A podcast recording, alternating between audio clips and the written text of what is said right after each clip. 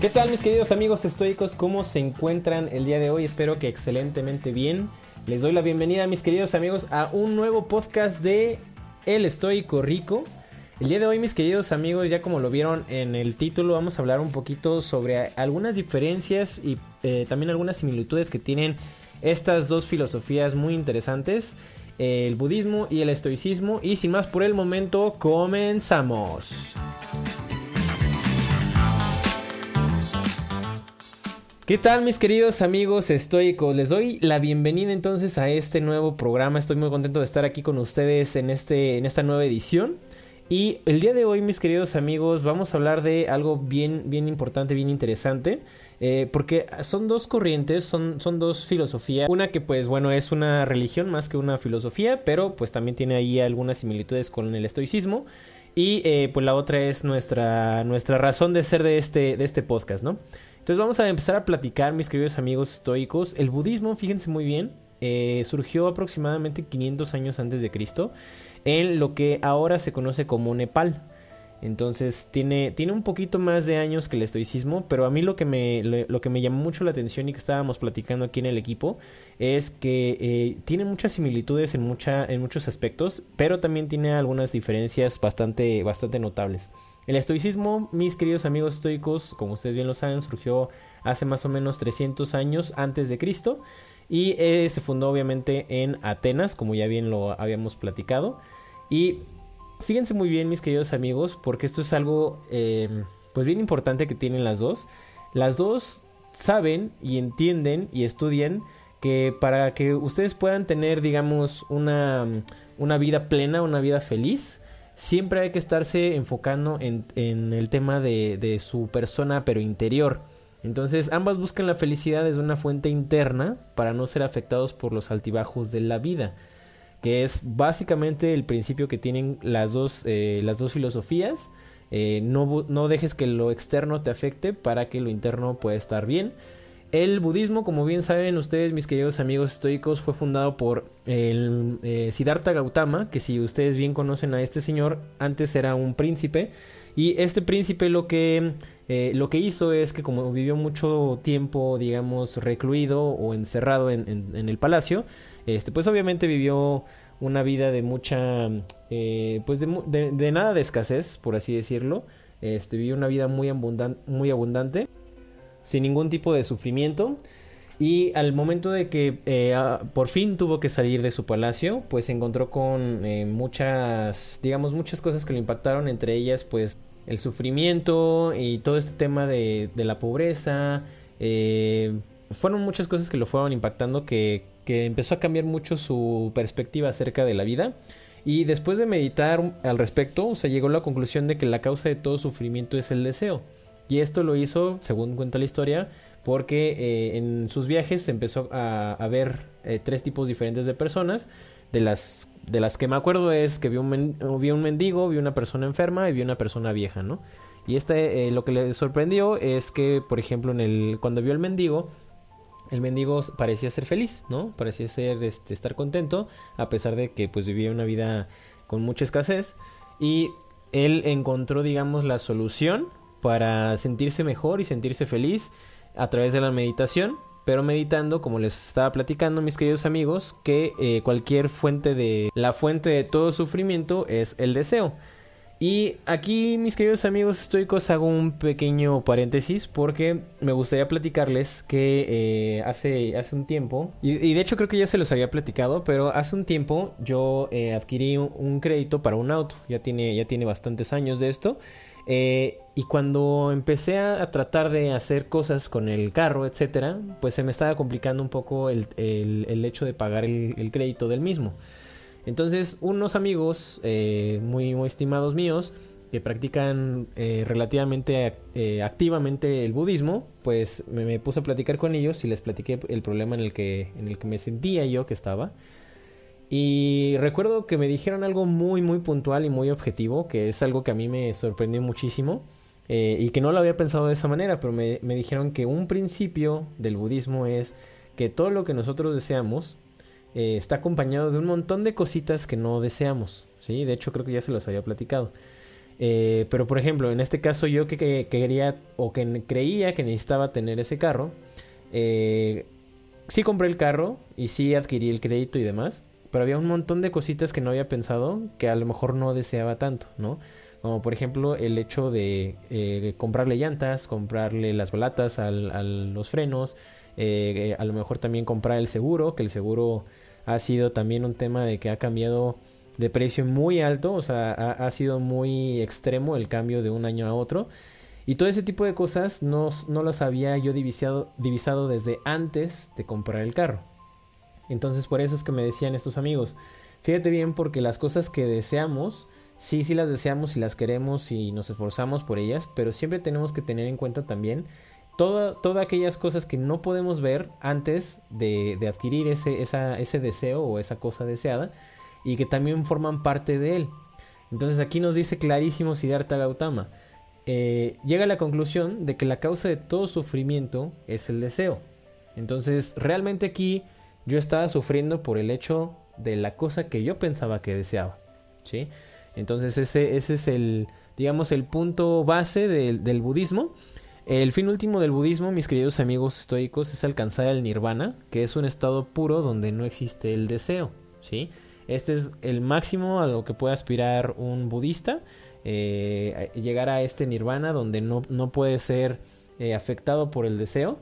Y también aparte del deseo, mis queridos amigos, eh, también está el apego. ¿sí? Entonces el deseo y el apego son la causa de sufrimiento según los budistas. Aparte de todo esto, mis queridos amigos estoicos, los budistas creen en las nobles verdades, ¿sí? que son cuatro. Está, por ejemplo, el primero es el dukkha, que es el estado continuo de sufrimiento e insatisfacción. Que eh, en esta parte, mis queridos amigos, eh, necesitamos entender que para llegar a una vida feliz, tienes que desear lo que tienes y no lo que tú tienes. Era lo que les estaba platicando hace rato de que el dukkha es ese estado continuo de sufrimiento e insatisfacción que produce el deseo. ¿Sí? Entonces, el, siguiente paso es el, el samudawa, que es el deseo y el apego, el origen y la causa del sufrimiento. ¿sí? Entonces, el primer, digamos, la primera noble verdad, que es la duca, es este deseo, ¿no? Este, deseo que, que, existe. Y el samudawa es el deseo y el apego, que es el origen de la causa y el sufrimiento. ¿sí? Si quieres algo, lo tienes, se va, y luego cuando se va, quieres otra cosa, que eso es algo muy presente, digamos, en nosotros como seres humanos. Este, nosotros queremos el mejor puesto, queremos el mejor carro, queremos la mejor novia, el mejor novio, queremos bla bla bla bla bla y cuando lo tenemos ahora queremos algo más. ¿Sí? A eso se, refiere este, esta noble verdad. Y la siguiente es la niroda, que es parar el sufrimiento a través de eliminar el deseo y el apego. ¿Ok? Entonces nosotros ya nos dimos cuenta que eh, hay un estado continuo de sufrimiento e insatisfacción, que es el dukkha, nos damos cuenta de que hay un origen de ese sufrimiento e insatisfacción, que es el samudawa, y después encontramos el niroda, que es parar el sufrimiento a través de eliminar el deseo y el apego, ¿sí? Todo lo que queremos y hacemos, según los budistas, genera karma, que es lo que nos mantiene en el ciclo de reencarnación en este mundo de sufrimiento. Entonces acuérdense que los budistas, mis queridos amigos estoicos, creen mucho en este tema de la reencarnación, mientras los estoicos no. Los estoicos, eh, digamos, su raíz, desde su raíz estoica, creen que la muerte es una parte natural de, la vida y que tenemos que aceptarlo como es y no, no digamos, no experimentan o no estudian si hay una vida de, después de la muerte, ¿sí? Y después tenemos el maga, que eh, para hacerse, que es, digamos, el sendero que hay que caminar para, para cesar el dukkha, ¿sí? Y dentro de esto eh, viene lo que es el sendero noble octuple, ¿sí? Son básicamente ocho pasos, mis queridos amigos estoicos, que los budistas piensan o creen que es lo que se necesita hacer para alcanzar el nirvana. El primero es la visión o la comprensión correcta, que es básicamente que veas las cosas como es y no como eh, lo quieres tú representar, que es básicamente una super máxima del estoicismo, si ustedes bien lo recuerdan. Luego tienes el pensamiento correcto, hablar correcto, actuar correcto el modo de vida correcto, el esfuerzo correcto, la conciencia correcta y la meditación correcta. Que básicamente a lo que se refiere este sendero noble octuple es que veas las cosas de una manera, digamos, eh, objetiva, que, que, no dejes que tus pasiones y que tus deseos interfieran con la forma en la que tú piensas, en la que actúas, en la que hablas, etc. Y que es algo súper importante y súper, digamos, eh, muy curioso que exista, porque en el estoicismo, como ustedes bien lo saben, amigos, es muy similar, ¿sí? Estas son las cosas que son muy, muy similares con el budismo. Entonces, el, sendero noble octuple, mis queridos amigos estoicos, resumido es visión correcta, pensamiento correcto, hablar correcto, actuar correcto, modo de vida correcto, esfuerzo correcto, conciencia correcta y meditación correcta. ¿Vale? Que es algo que es, este, digamos, la base del, del budismo. Y como les comentaba, mis queridos amigos estoicos, hay varias diferencias entre el estoicismo y el budismo. Como por ejemplo, los budistas eh, creen firmemente eh, que si tú matas a algún animal, por ejemplo, eh, entonces vas a generar un mal, digamos, un mal karma para, para tu siguiente vida. Entonces estás, digamos que estás destinado a, a, pagar ese karma en otra vida. Por ejemplo, también hablaban de los placeres sexuales, de que pues obviamente no hay que, no hay que caer en ellos, mientras por ejemplo en el estoicismo el tema de matar animales, eso es eh, irrelevante mientras sea para tu, digamos, para tu, para cubrir una necesidad, por así decirlo, y no por el gusto de. Y en los placeres sexuales dice que sí hay que ser indulgentes, pero no hay que eh, exagerar, ¿sí? Eh, y por ejemplo también, una de las cosas que habla mucho el estoicismo, que ustedes bien lo saben, es el tema de la templanza, ¿sí? Que es, que es lo que les estaba comentando en este momento. A lo mejor esto de matar animales es muy importante para los budistas, para los estoicos no tanto mientras se haga con templanza. ¿Qué quiere decir con esto? Que eh, mientras lo hagas, como bien les decía, para satisfacer una necesidad que existe, eh, que es una necesidad, digamos, natural, no una necesidad de, eh, pues a lo mejor de alguna psicosis, etcétera. es muy importante que nosotros aprendamos a diferenciar entre, entre eso. Y los, los budistas sí son más, más este, estrictos al respecto. Del estoicismo, por ejemplo, eh, mis queridos amigos, ustedes bien saben que está basado en aceptar las cosas como pasan en la vida, porque pues todo lo que pasa es natural, ¿sí? Lo veamos de ese modo, ¿no? Una persona, por ejemplo, que se dedica eh, o que le gusta a lo mejor eh, asesinar gente, etcétera, aunque no lo queramos ver de esa manera, pero también es, es un ser humano y es parte de la naturaleza y que a lo mejor tiene, digamos, eh, un problema mental que lo hace eh, comportarse de esa manera. ¿sí? Entonces, los estoicos decían que como nosotros como seres humanos somos naturales, somos seres de la naturaleza, pues tenemos que aceptar que las cosas que hacemos pues son también parte de la naturaleza, ¿sale? Como dice Picteto, no pidas que las cosas lleguen como tú las deseas, sino deséalas tal como lleguen y prosperará siempre. ¿A qué me refiero con esto, mis queridos amigos estoicos, y a qué se refería Epicteto? Que si se dan cuenta es muy similar a lo que estábamos platicando al inicio acerca del budismo, ¿sí? Que no, no quieras las cosas que no tienes, sino más bien quiere las que ya tienes. Entonces aquí nos dice Epicteto que no pidamos las cosas eh, que lleguen como, como nosotros las deseamos, ¿sí? Sino que las deseemos tal y como lleguen porque en ese momento que nosotros aceptamos, digamos, ese, ese destino, como, como quiere decir la, la frase de Amor Fati, cuando nosotros aceptamos ese destino, entonces podemos eh, tener control sobre nuestra propia vida, ¿sí? Los estoicos y los budistas hablan de tener siempre el enfoque en el presente. ¿Qué quiere decir eso? Que eh, acuérdense que muchos problemas, digamos, eh, que tenemos ahorita como sociedad es que vivimos mucho, mucho en el pasado y mucho en el futuro. Entonces eh, estamos ansiosos, estamos deprimidos, estamos tristes, etc. Mientras que las dos corrientes filosóficas, tanto el budismo como, como el estoicismo, se centran mucho en el presente, ¿sí? en, estar en el momento, en, en, el ahora. En el estoicismo, eh, a diferencia, por ejemplo, de los budistas, en el estoicismo la virtud es el único bien y el vicio es lo único malo, mis queridos amigos. ¿sí? Acuérdense que la virtud eh, hay, cuatro virtudes cardinales del estoicismo, como bien lo saben, que es la sabiduría, la justicia, el coraje y la templanza. ¿sí? Entonces, ustedes ya, eh, ya me imagino que escucharon algunos podcasts anteriores donde hablábamos de, ciertos eh, filósofos estoicos muy famosos, entre uno de ellos Catón, por ejemplo, el representante en este caso del coraje y de la justicia. Eh, y esos son los cuatro puntos o las cuatro virtudes cardinales que, que, guía al estoicismo.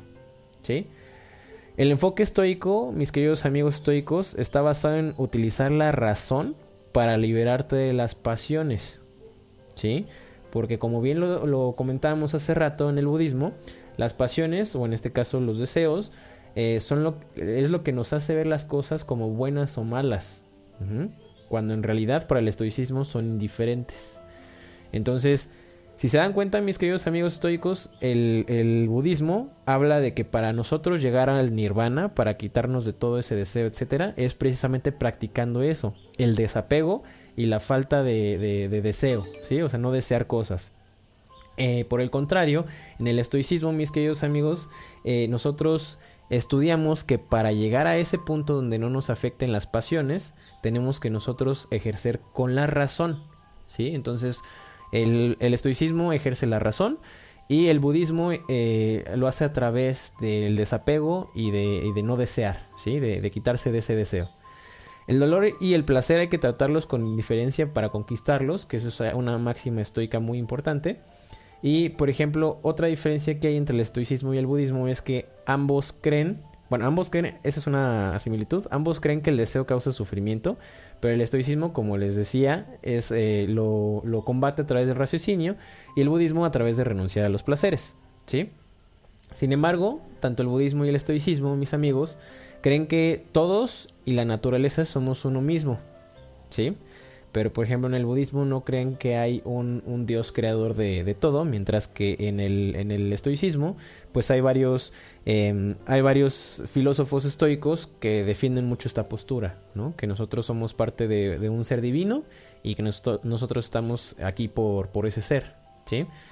Así como, por ejemplo, mis amigos, los budistas buscaban el nirvana o buscan el nirvana, los estoicos, si ustedes bien recuerdan que hablamos en algún podcast, los estoicos, digamos que nuestro fin último, nuestro máximo es un estado de apatía, que apatía, y este es un tema también, ¿eh? porque por desgracia, y era lo que estábamos platicando aquí en el, equipo, eh, ha habido en algunos momentos de la historia, mis queridos amigos estoicos, que esa fue igual una de las razones por las cuales el estoicismo, eh, digamos que se perdió un poquito a través de la historia.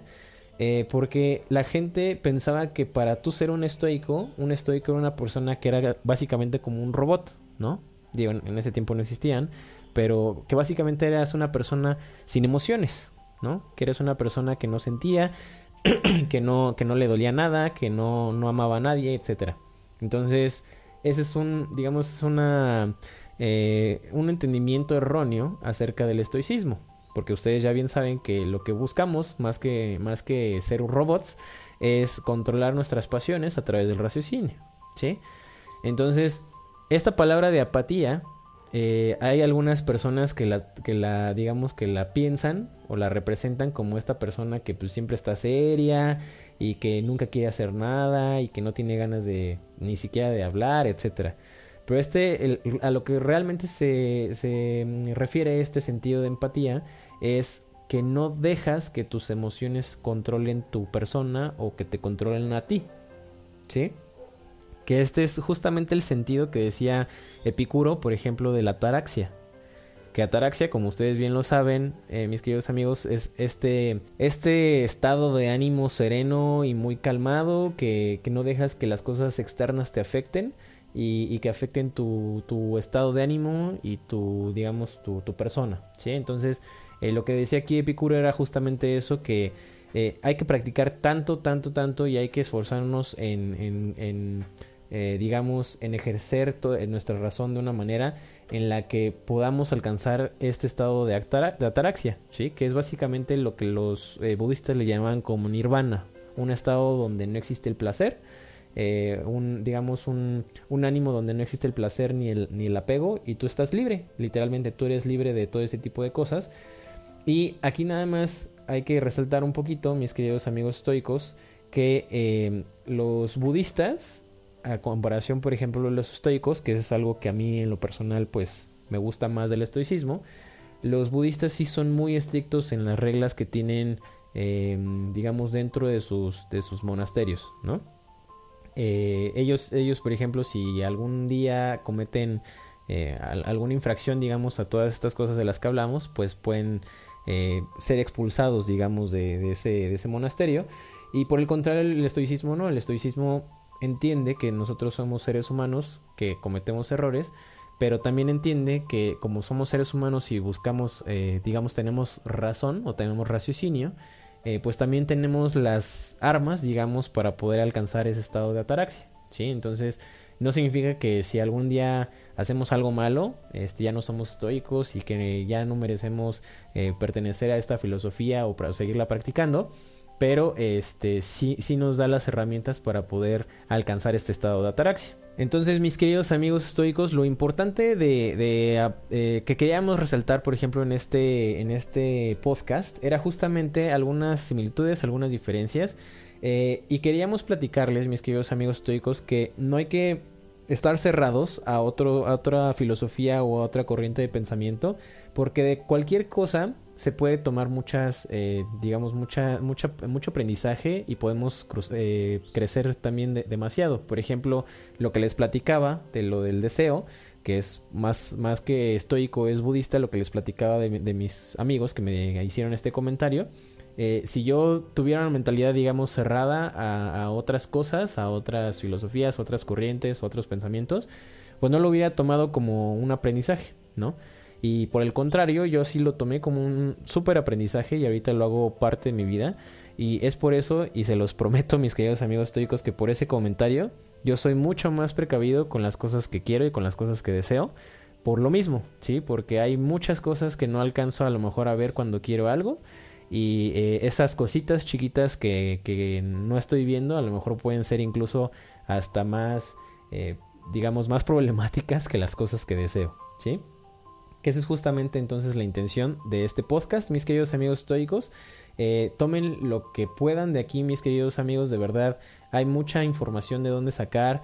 Eh, el budismo también es algo muy interesante, es una religión muy, muy importante y es, de hecho, de las pocas religiones, digamos, en el mundo, o, más bien la religión más eh, tranquila o más pacifista que hay, que no ha derramado tanta sangre como muchas otras, ¿no? A través de la historia.